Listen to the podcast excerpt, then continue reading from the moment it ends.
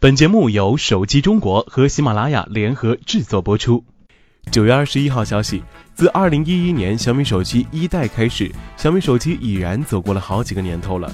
在小米成长的过程当中呢，不乏抄袭和耍猴的指责声，但这种声音呢，却在今年红米 Note 2换屏门中变得格外凶猛。刚刚发布不久的小米四 C 呢，也再一次因诚信问题陷入了撕逼风波当中。回顾小米走过的这几年，小米究竟做了什么，竟惹得各路网友频频打脸？第一，被指责自己打自己的脸，这一点呢，有这样几个例子：没有设计就是最好的设计。在二零一一年小米手机一代发布会上，雷军表示没有设计就是最好的设计。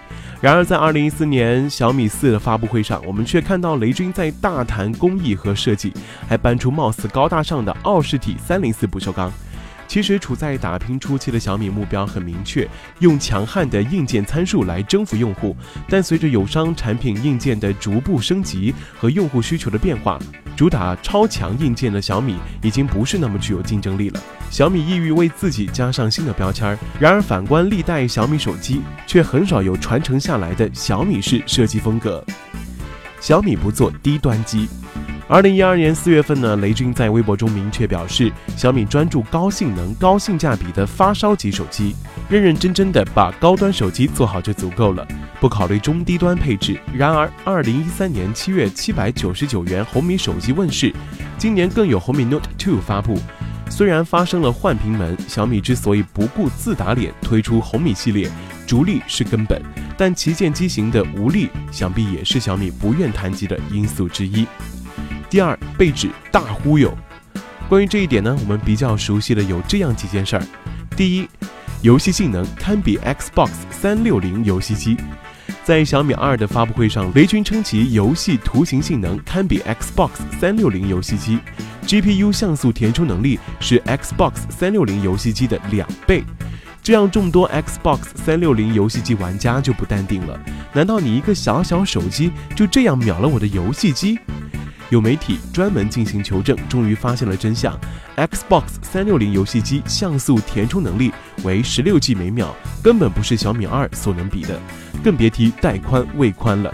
一时间，众人哗然。台湾红米抢购吹牛被罚。自小米手机诞生以来呢，祖国的大地上就出现了这样的场景，动不动就是 N 万台数秒内售罄，似乎每次都火爆到天际了哈。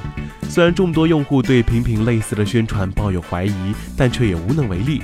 然而，二零一四年七月份，一则消息让众人惊呆了：小米因吹牛在宝岛台湾被罚六十万新台币。据悉，小米在台湾举行了三场红米手机抢购活动，广告放货一万台、一万台和八千台，但实际放货九千三百三十九台、九千四百九十二台以及七千三百八十九台。并宣称分别在九分五十秒、一分零八秒、二十五秒售罄。三次抢购共计有一千七百八十台手机未释放供消费者购买，反而擅自结束抢购活动。其实小米吹牛固然有其包装宣传的需求所在，但也暴露出其不诚信的冰山一角，实在是一大昏招。神奇的奥氏体三零四不锈钢。另外，雷军大肆鼓吹的小米四奥氏体三零四不锈钢也火了起来。众人只想知道这和普通的不锈钢有什么区别呢？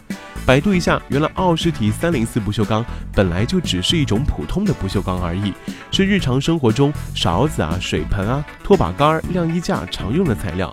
其他厂商苹果、魅族、HTC 也都曾经用过，但没有整出这个玄乎的名字而已。二零一五年的九月份呢，小米自封的安卓小王子小米四 C 正式发布。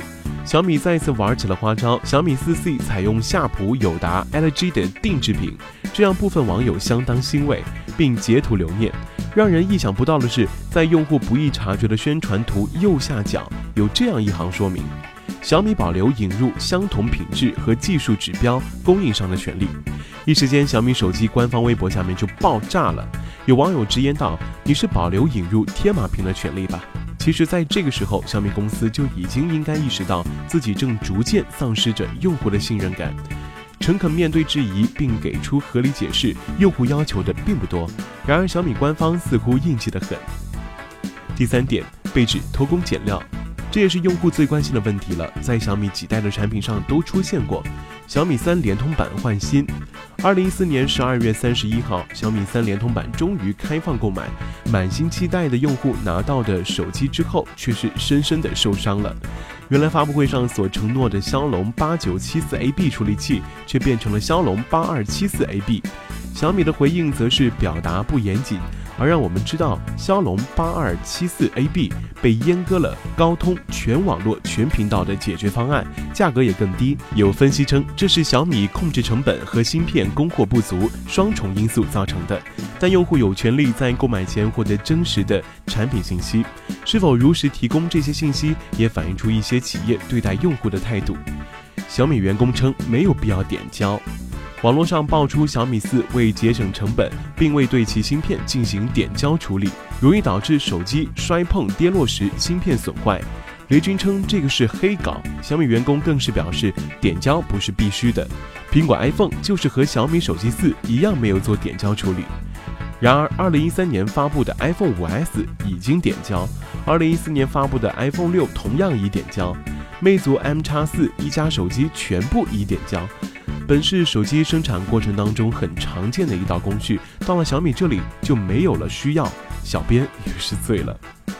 红米 Note Two 偷换屏幕，二零一五年的八月份的高端的红米系列再次出新机，红米 Note Two 正式发布。发售后不久呢，就有用户反映出手中的红米 Note 2屏幕发黄，而进一步检测则让人跌破了眼镜。宣传海报中说的夏普友达屏，竟然变成了普通用户几乎都没有听过的天马屏。而后小米先是否认曾宣传红米 Note 2采用夏普友达屏，但当用户晒出京东宣传图的时候，小米表示是第三方的错误，天马屏也很优秀。同样的情况呢，也出现在了红米 Note 2摄像头上面，在相当长一段时间内，小米官方微博下面骂声一片。小米声明。小米公司发言人称：“诋毁国产手机者不属于这个梦想的时代，小米一定会比你们想象的走得更远更好。”心里满是阴影的用户质疑小米四 C 已经上升到了全体国产手机梦想和时代的高度了。小编要吓尿了，有没有？本来想谈一谈什么买手机送藏男、微博抽奖故意隐藏规则等这些个黑历史的，但为一家老小考虑，还是留给各位网友自行百度吧。第四，被指抄袭。其实小米自问世以来呢，一直都背负抄袭的骂名，比如小米二和魅族 MX。二零一二年八月份，小米发布的小米手机二，但这个标志性的熊猫色和弧度机身，是要把魅族 MX 置于何地？当年米粉和魅友的口水大战堪称惨烈。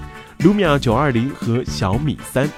二零一三年的九月份呢，小米三正式发布，其棱角分明的造型让不少米粉眼前一亮，但其他网友可不这么认为。于是我们又迎来了 Lumia 九二零和小米三的对比图，可怜只剩拍照和设计的大诺基还被人说抄小米。小米四发布会。